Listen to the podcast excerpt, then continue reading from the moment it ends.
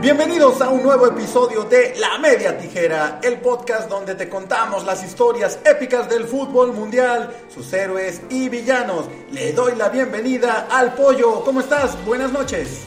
¿Qué tal Checo? ¿Cómo estás? Como siempre es un gusto saludarte a ti y a todas las personas que escuchan el podcast de la media tijera. Pollo, en nuestra serie de 11 ideales, la semana pasada hablamos sobre los rechazados o los que se quedaron fuera de un mundial por diversas situaciones. Algunos pues de manera inexplicable ya que eran parte del proceso, tenían gran nivel, pero los técnicos decidieron no llevarlos. Otros como lo comentamos en esa ocasión, pues conflictos personales, conflictos profesionales, algunos decidieron no ir, en fin, hablamos de todo eso y salió el tema también de los caprichos de muchos de estos jugadores que mencionamos en aquel programa. Se habían quedado fuera y de manera increíble los técnicos habían decidido llevar a otros jugadores que en el imaginario de la prensa, del público, pues no tenían el nivel para ocupar el lugar y por eso desde aquella ocasión hicimos el compromiso de hacer un programa donde habláramos de aquellos jugadores que inexplicablemente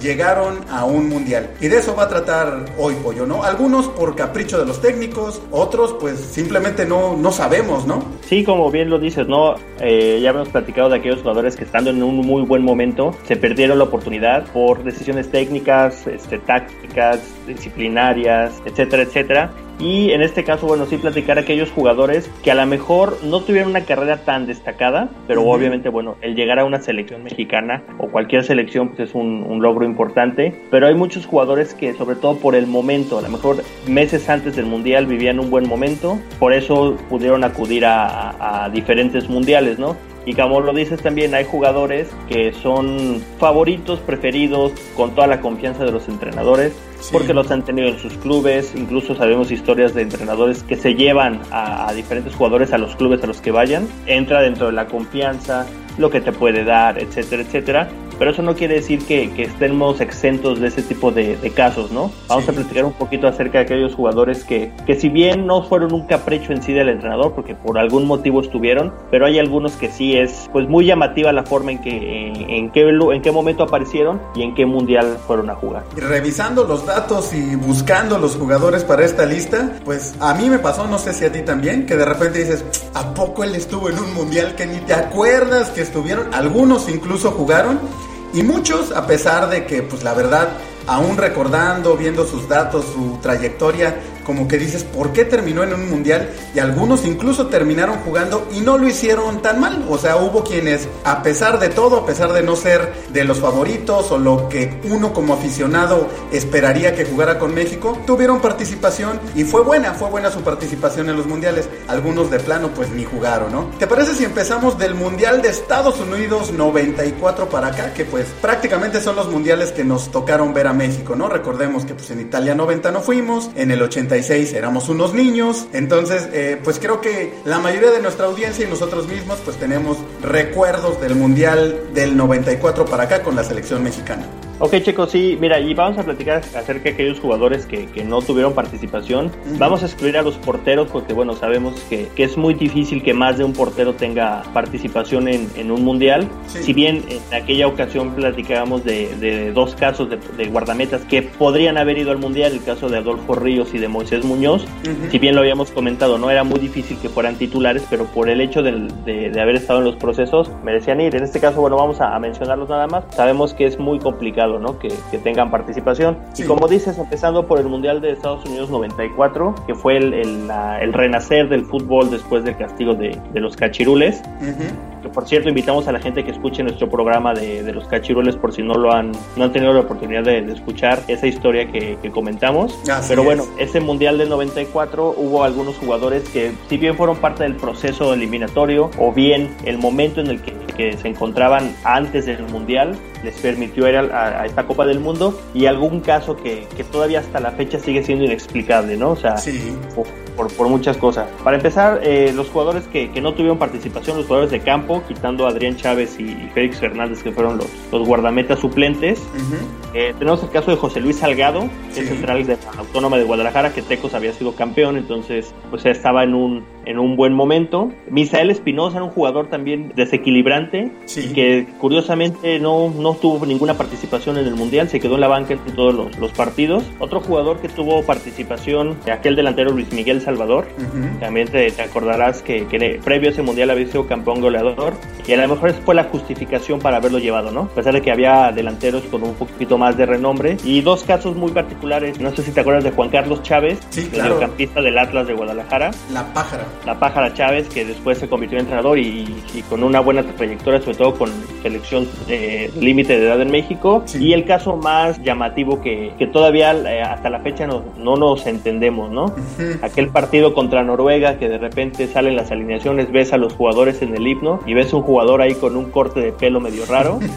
que decías, bueno, pues ¿quién es? Pues nada más y nada menos que Luis el Cadáver Valdés. Sí. Jugadores, pues que tuvo su momento, digo, ya hubieran querido muchos esos minutos que tuvo el Cadáver Valdés en, la Copa del pero fue muy llamativo y realmente es, pues Mejía Barón tendría sus razones por haberlo, uno, convocado y dos, alinearlo en el primer partido. Sí, sí recuerdo justo lo que estás diciendo, ¿no? Esa selección conectó mucho con la gente porque en la Copa América del 93 se volvió la locura cuando llegaron a la final, siendo la primera vez que México participaba en este torneo. Recuerdo que incluso cuando llegaron fue la gente a recibirlos y anduvieron ahí en el famoso Metrobús, hicieron como un recorrido con toda la gente saludándolos como si hubieran sido campeones. Después viene la Copa de Oro y obviamente la gente se le entregó esa selección y en el proceso el cadáver Valdés jamás pintó. De hecho, creo que no fue convocado durante el proceso o si fue, no tuvo mucha participación, no jugó en la Copa América, no jugó en la Copa de Oro. Entonces como que la gente ya tenía muy identificado ese equipo y de repente ves la toma cuando están cantando el himno y cuando la cámara pasa frente al cadáver Valdés, lo que dices te quedabas de ¿y ese quién es? Y aparte se había rasurado las, las patillas. Luis García ya lo ha comentado actualmente que Luis está muy metido en redes sociales y maneja muy bien eh, eh, todo este rollo de, de las redes sociales y hace videos y en vivos y demás. En alguno ha comentado que se le pasó la mano al cadáver Valdés, que él solo quería rebajarse las patillas, le quedó chueca, digamos, y pues tuvo que seguir y prácticamente se rasuró hasta, hasta los ojos, ¿no? Entonces era así como un peinado de basinica ahí muy extraño y no lo identificabas hasta que dan la, la alineación oficial y creo que todos nos quedamos con, ah, ok, es el cadáver Valdés, ¿y qué hace ahí? O sea, ¿por qué arranca? Y, y, más bien lo dices, ¿no? Esa selección sí tenía mucha química con el público, bien, bien lo comentaste. Hasta estaba la mascota Gigol, o sea, se hacían videos, estaban en todos los comerciales, pero era otra época en la que no había tantos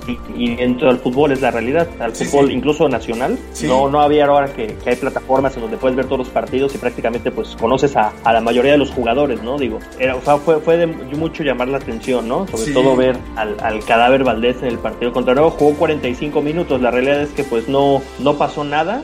no. Segundo tiempo ya, ya, no, ya no, no regresó a la cancha y fue lo último que vimos de él, ¿no? En ese momento jugaba en, en el León, que habías tenido una buena época, pero bien dices, no fue parte de la selección de la Copa América, no fue parte de la selección en la Copa de Oro, que fueron los torneos previos, así que fue una de las grandes, grandes sorpresas e incógnitas. Sí, bueno, Mejía Barón después de, de Puma se va a Monterrey y lo lleva, lo lleva al cadáver Valdés. Supongo que de ahí era como, como bien comentas, esa confianza. Solo él sabe qué, conocía o qué le sabía al cadáver Valdés o qué esperaba de él. Ah, con el Monterrey pues ganaron una, una copa nada más y el cadáver era parte de ese equipo, pero los mejores años del cadáver fueron en Chivas en los 80 La verdad es que ni siquiera era una etapa en la que, como dices, en el caso de Luis Miguel Salvador, que acababa de ser campeón goleador, bueno, había una justificación, pero el cadáver, pues sí, literal, creo que de esas cosas que a veces los entrenadores, pues, se la juegan con un jugador porque les da mucha confianza y pues fue el caso del cadáver Valdés, que en toda su carrera solo jugó o tuvo 12 convocatorias con la selección, o sea, tampoco fue como que, que fuera una figura o que los 80 formara parte de la selección, ¿no? Y curiosamente digo un dato bien que lo, bien lo mencionas, ¿no? Entre agosto del 92 y agosto del 94, dos años previo al Mundial, solamente jugó dos partidos con la selección. entonces, y no era un habitual, entonces pues sí fue algo, algo llamativo, ¿no? Así es, así es. ¿Te parece si pasamos al siguiente Mundial, Francia 98, que ya la selección era dirigida por Manolo Lapuente? ¿Quiénes fueron ahí los caprichos, los que fueron pero ni jugaron? ¿Cómo estuvo esa selección, Pollo? Y mira, volvemos a, lo mismo. Yo creo que es de las selecciones, de los planteles de, las, de los mundiales en donde más jugadores han tenido participación prácticamente, salvo los dos porteros suplentes que eran Osvaldo y el Conejo. Los jugadores de campo que no tuvieron participación fueron Isaac Terrazas, que era un defensa del América, y el propio Luis García, que había sido figura cuatro años antes, que no, no, tuvo participación en ese mundial. Y, bien lo comenta, y Luis García también lo reconoce, ¿no? Que, que él estaba consciente de viendo la calidad de los jugadores y el momento en el que estaban los jugadores durante ese mundial. Decía es que no había forma en que yo jugara, porque Luis Hernández estaba en su mejor momento, Cuauhtémoc el Cabrito entraba y revolucionaba, Peláez entraba y metía goles, decía, entonces yo sabía que no iba a jugar, ¿no? Y tuvo una lesión previa al mundial que fue casi casi, y es una historia ya, ya muy contada, ¿no? Que, que prácticamente Claudio Suárez y Jorge Campos lo metieron al mundial porque no, no era del, la primera opción de, de la, fuente, Para, la, la, delantera, pero bueno, tuvo participación. Y ahí de los caprichos, volvemos a lo mismo, ¿no? Siendo jugadores que tuvieron muchos, mucha trayectoria y que en el mundial no lo hicieron tan mal, para mí uno de ellos fue Ricardo Peláez, obviamente por la confianza que tenía la puente de conocerlo en el Necaxa, todo el, trabajo que tuvo con él, obviamente un, un hombre de, de, toda la confianza del entrenador que pues, era lógico que lo llevara, ¿no? Ya lo comentamos en aquel episodio, prácticamente el centro delantero de aquella selección previa al Mundial con Bora, fue el proceso eliminatorio, fue Carlos Hermosillo. pero pues, eran jugadores muy similares, y aquí el caso de que Peláez fuera del el elegido. por la puente, pues no, no llamó mucho la atención, pero sí de esos jugadores que, que los llevan en los procesos en los que han estado. Sí, porque recordemos que Hermosillo había sido tricampeón de goleo en el fútbol mexicano, ¿no? O sea, Hermosillo tenía no solo la eliminatoria que había jugado con Bora, sino también los números y los goles, pues para por lo menos estar en ese mundial, ¿no? Por lo menos estar en la lista, si no salir como, como titular. Otro que llamó mi atención, Pollo, de esta, de esta selección y que la verdad recordaba poco su, su participación participación fue Jaime Ordiales, que pues prácticamente debuta en el Mundial con 35 años de edad. No lo hace mal, pero tampoco pasa nada y sí fue como una sorpresa, ¿no? No al nivel del cadáver Valdés, porque Jaime Ordiales pues también tenía una buena trayectoria y sí tuvo más participación que, que la que tuvo en este caso el cadáver Valdés en el Mundial de Estados Unidos 94, pero sí una sorpresa e incluso pues revisando estas listas era como yo la verdad no recordaba que Jaime Ordiales había estado en este Mundial y que había jugado. En total también solo tuvo 21 partidos con la selección, dos goles, o sea que si bien es un histórico del, del fútbol mexicano, si es un hombre que, que, se conoce y que ha estado en diferentes etapas, pues no fue tampoco un habitual de la selección o una figura marcada, pero tuvo su participación en el 98 y lo hizo bien. Así es. ¿Te parece si vamos con el siguiente mundial? Y aquí vamos a empezar con el técnico que pues más, más polémica y que más protagonismo tiene en esta serie el buen vasco Javier Aguirre, porque la verdad las decisiones que, que tomó con sus jugadores en su carrera y en la selección, pues sí, son de llamar la atención. Vamos con Corea-Japón 2002 y Pollo, ¿quiénes estuvieron ahí? ¿Quiénes fueron caprichos del vasco? ¿Quiénes fueron nada más a pasear? Coméntanos un poquito cómo estuvo ese mundial. Ya lo platicamos, ¿no? Para mí Javier Aguirre es el, mejor entrenador que ha tenido México, eh, no por los logros, por los méritos que ha tenido, sino porque se ha atrevido a, a buscar fuera de, de México, ¿no? Son pocos los entrenadores mexicanos mexicanos que han probado suerte en el fútbol competitivo y Aguirre pues lo, lo ha hecho, diferentes países, incluso diferentes equipos, pero a nivel selección yo creo que son de los procesos más controversiales en relación a, a, decisiones tanto de llamado de jugadores o no llamado de jugadores o decisiones en partidos importantes. Entonces ya platicaremos un poquito más adelante del proceso de Sudáfrica, pero en este Mundial de Corea-Japón 2002 hubo casos llamativos, ¿no? Empezando por los jugadores que no tuvieron participación, los porteros, uno de ellos Jorge Campos, que iba como tercer guardameta, sí. y Osvaldo Sánchez, ¿no? Que el conejo fue el, el portero titular. Melvin Brown. Sí. ¿Te acuerdas de Melvin Brown? Sí, claro.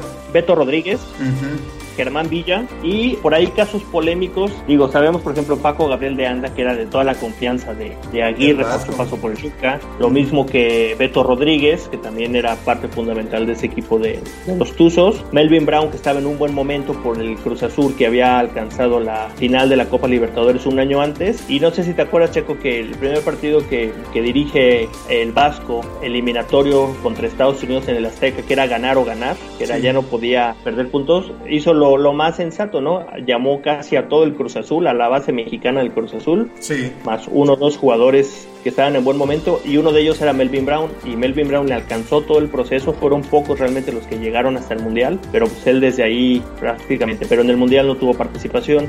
Y de los casos a mí un poquito más llamativos y de capricho aquí sí, sí empezaría por esa palabra. Uno de ellos sería Gabriel Caballero. Sí. ¿Te acuerdas que sí hizo una polémica por la cuestión de la naturalización? Pero era un hombre de toda la confianza del Vasco en el Pachuca, era el motor de su equipo, ¿no? Y lo llevó en lugar de llevar al Tato Noriega, que estaba en un mejor momento, ¿no? Entonces ahí sí fue, pues no recriminatorio, pero sí muy llamativo porque no fue decisivo. y otra de, una decisión, ya ahí sí entra un poquito lo que es el capricho, aquel partido de octavos de final contra Estados Unidos, saca a Ramón Morales, con que iba perdiendo, era el minuto, menos del minuto 30, ¿no? Del, del, primer tiempo, y mete a Luis Hernández. Sí. Que la verdad, ahí sí fue, y, el Vasco lo reconoce, ¿no? Fue a la desesperada, o sea, fue una situación de, pues, a, a, ver si puedes hacer algo, pero fue más por cuestión de, pues, no, no tanto capricho, pero pues una decisión un poquito polémica, porque Ramón Morales era el mejor jugador en este partido. Claro. Y ya también para finalizar ese partido, ya con el resultado adverso, mete a García Aspe, pues no tanto para que le resolviera, sino como una forma de despedirlo de la selección y del fútbol, pero fueron decisiones un poquito raras en, en aquel, en aquel mundial. Sí, incluso, bueno, lo que mencionas de, de los porteros, pues también, o sea, llevar a Jorge Campos como tercer portero, pues lo, lo que has comentado, ¿no? Difícilmente en un mundial hay posibilidad de que juegue más de un portero, pero se han dado casos, y se han dado casos donde el tercer portero termina de titular, como le pasó a Sergio Goicochea en Italia 90 con, con Argentina, ¿no? Que las cosas se dan. Pero en este caso como que fue, pues te llevo por la experiencia, por, para hacer grupo, pero sí es un poquito polémico que terminara yendo Campos a este mundial. Y el otro, el que para mí no sé si sea capricho, pero más bien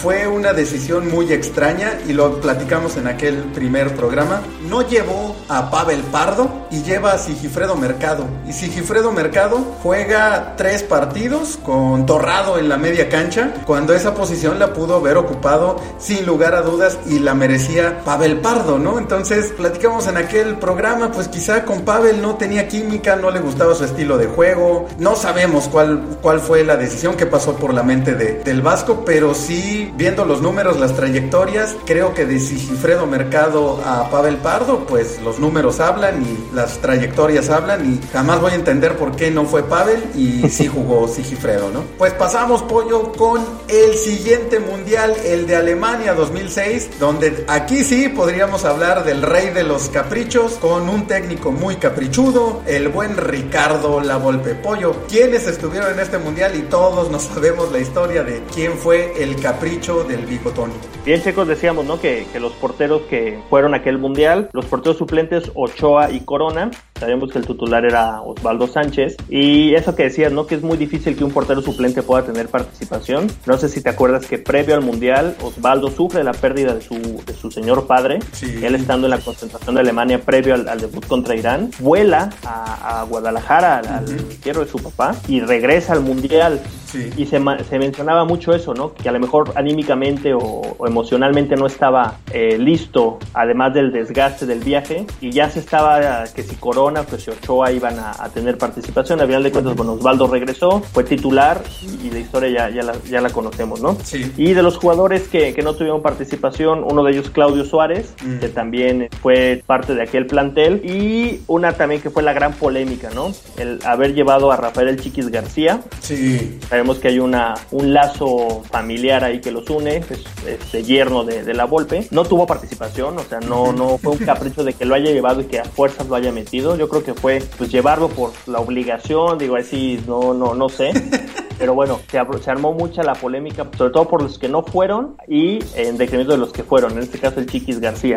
Y como capricho lo podríamos llamar un poquito al Guille Franco. Si, si bien estaba en, en un buen momento eh, con Monterrey, era goleador, tuvo buen debut con la selección, pero se encaprichó mucho con él en el, en el Mundial, ¿no? El meterlo como prácticamente primera opción eh, después de Borghetti, sí, sí fue un poquito de, de llamar la atención porque tampoco Fue un jugador fundamental, ¿no? Sí, sí. Eh, la cuestión de que era naturalizado no, no pegó tanto como cuatro años antes, porque incluso Ciña también era un jugador brasileño que disputó el Mundial y, Ujú. y lo hizo de, de- de muy buena manera. ¿no? Entonces Sí. no era tanto la polémica por nacionalidad, sino por el rendimiento. Así es, así es. Yo agregaría aquí, digo, obviamente la polémica es el, el Chiquis García, que no llevas a Cuauhtémoc y te llevas al Chiquis, cuando, bueno, precisamente un mundial y una selección de lo que se trata es de tener las mejores cartas disponibles a tu disposición y pues obviamente en armas, en herramientas, en, en todo lo que te brinda Cuauhtémoc, pues muy superior a Chiquis García, a pesar de que obviamente no jugaban la misma posición, ¿no? Y otro que platicábamos antes de empezar a hacer el, el podcast, el gringo Castro, para mí también fue, si bien tú me comentabas, bueno, pues es que sí fue parte del proceso, pero no llevó al Jimmy Lozano, o sea, para mí es, no puedo entender que Jaime Lozano no haya ido a ese mundial y se haya convocado a alguien como el gringo Castro, que pues tampoco pasó nada con él en ese mundial, ¿no? Si bien quizá no es la misma posición, volvemos a lo mismo, Jaime Lozano te daba más posibilidades, había sido parte importante de ese proceso, no solo jugando, anotando goles de tiro libre, de cabeza,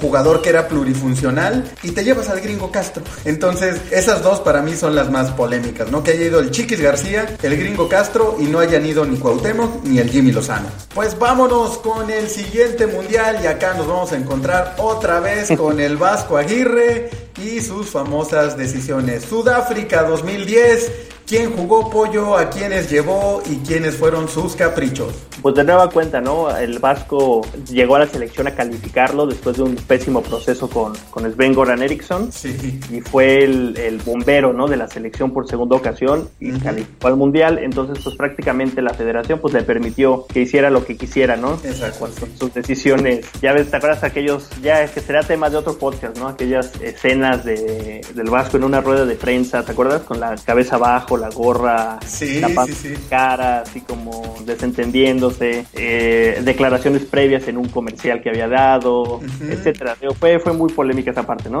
y volvemos a la cuestión de la de las decisiones. Para empezar eh, sus porteros que no tuvieron participación eh, Ochoa quedó en, en la banca Luis Michel Sí. que se subió al, al barco por aquella problemática que tuvo Jesús Corona eh, de cuestión disciplinaria y que prácticamente lo, lo cortaron de la selección El cabezazo que le metió a un eh, auxiliar del Morelia en una bronca, ¿no? Entre el Cruz Azul y el, y el Morelia.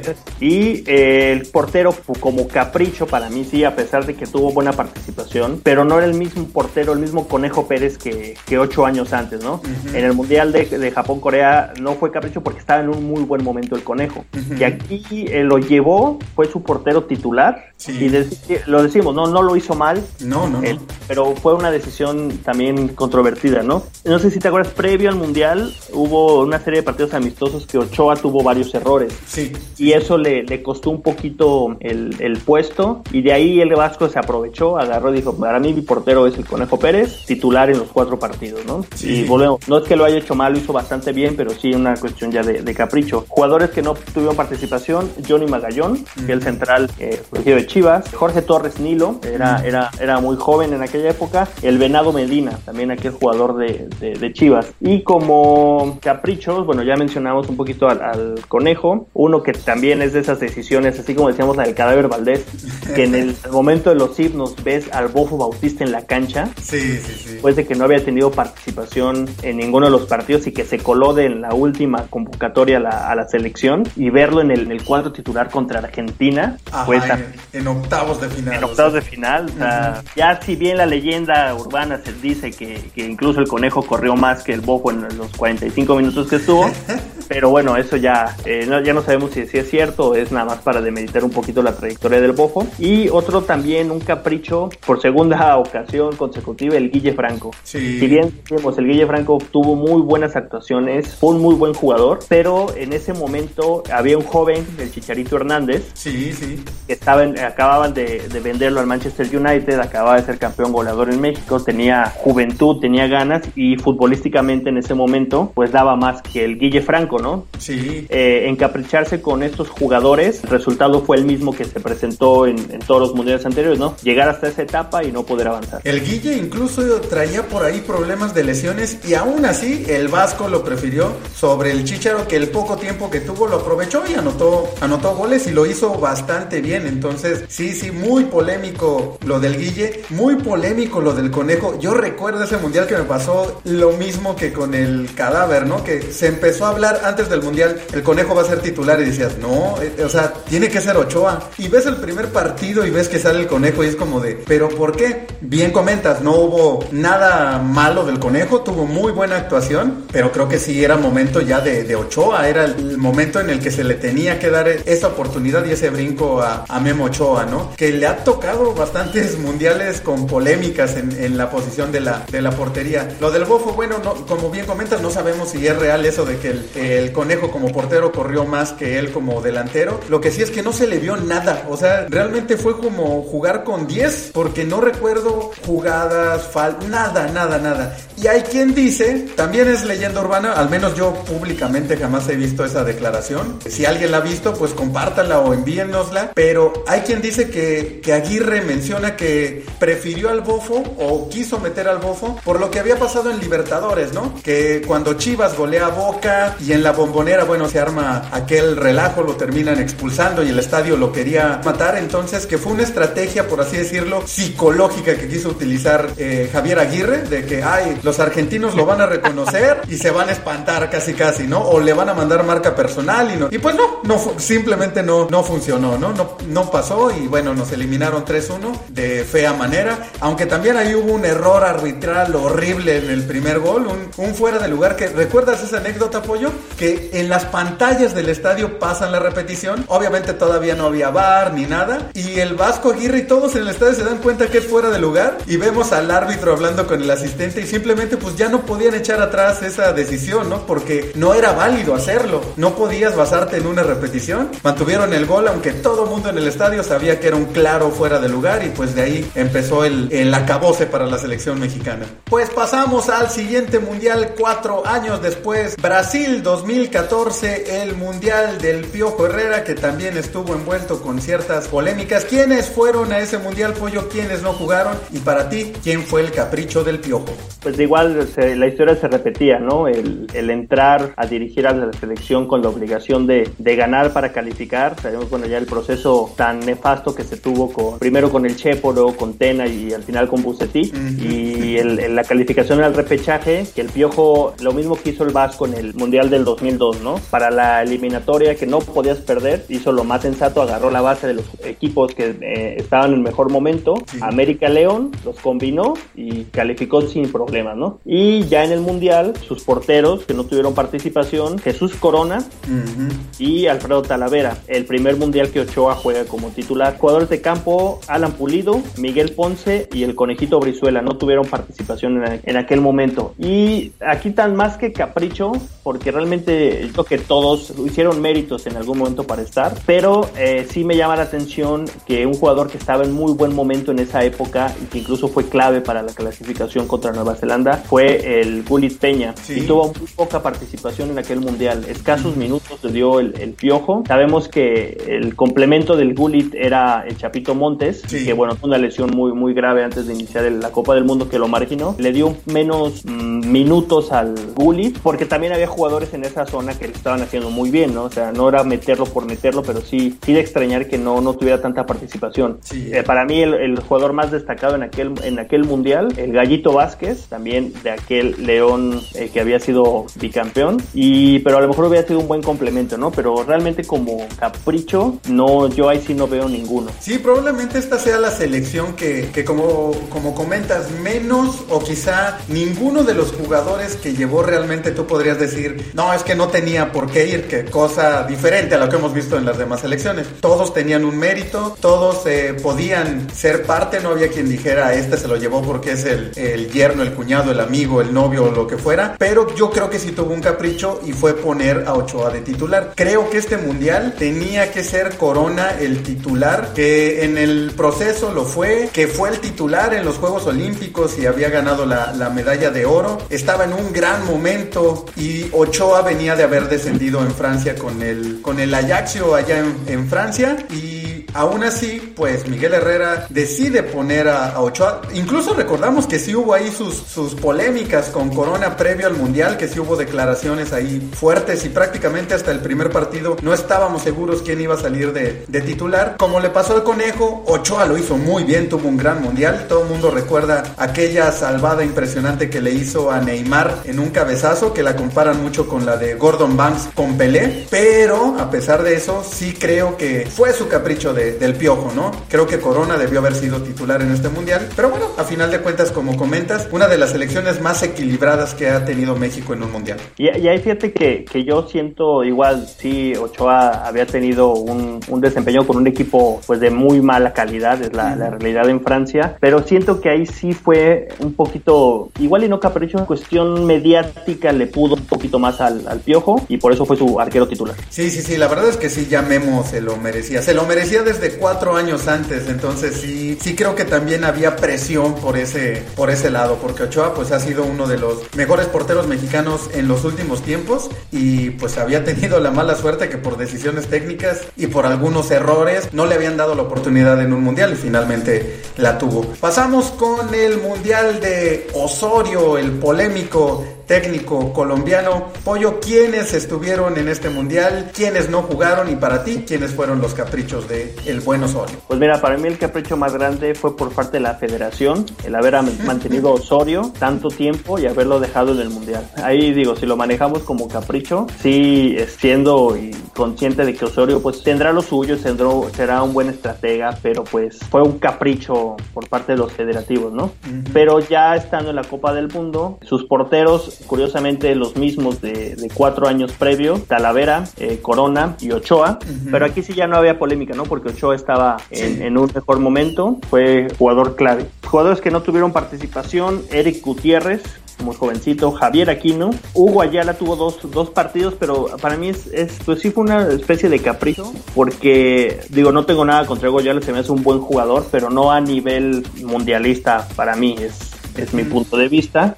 Y un capricho pudo haber sido el no haber llevado a, Rodolfo Pizarro y haber llevado al propio Javier Aquino, que, a lo mejor Pizarro te hubiera dado un poquito más. Decimos, bueno, Aquino ni, ni tuvo participación. Y el haber encaprichado eh, y que a pesar de que no le dio tanto tiempo, pero lo llevó y, no estaba en un buen momento, Marco Fabián. Sí, sí, sí, Marco no era para, ya este mundial no, ya no estaba en el nivel para, para ir y, y participar, pero Osorio decidió llevarlo. Volvemos también a lo que se habla mucho, ¿no? El famoso grupo, los líderes de la selección, que a veces tiene mucha influencia. Y a esta generación se le, se le ha criticado y se le ha mencionado mucho eso, ¿no? Que se volvieron un grupo de amigos que prácticamente decidían. Y Osorio, pues se la jugó con el grupo de amigos y se dice que por eso terminó yendo Marco Fabián, por la influencia de los líderes de la selección. Y yo creo que el capricho más grande que tuvo Osorio no fue un jugador, sino sus famosas rotaciones. Cada partido que querer cambiar la estrategia, cada partido cambiar el parado y no solo eso, cada partido querer cambiar a prácticamente todos los jugadores, ¿no? Que probablemente en un torneo largo, en una liga de fútbol con un equipo, pues te pueda, te pueda funcionar, pero en un mundial que solamente tienes tres juegos, no te da y, y en un mundial pues tampoco es como que eso vaya a ser una gran diferencia para los rivales, ¿no? Que no sepan cómo vas a jugar, que es como lo que él siempre argumentó, ¿no? Era su,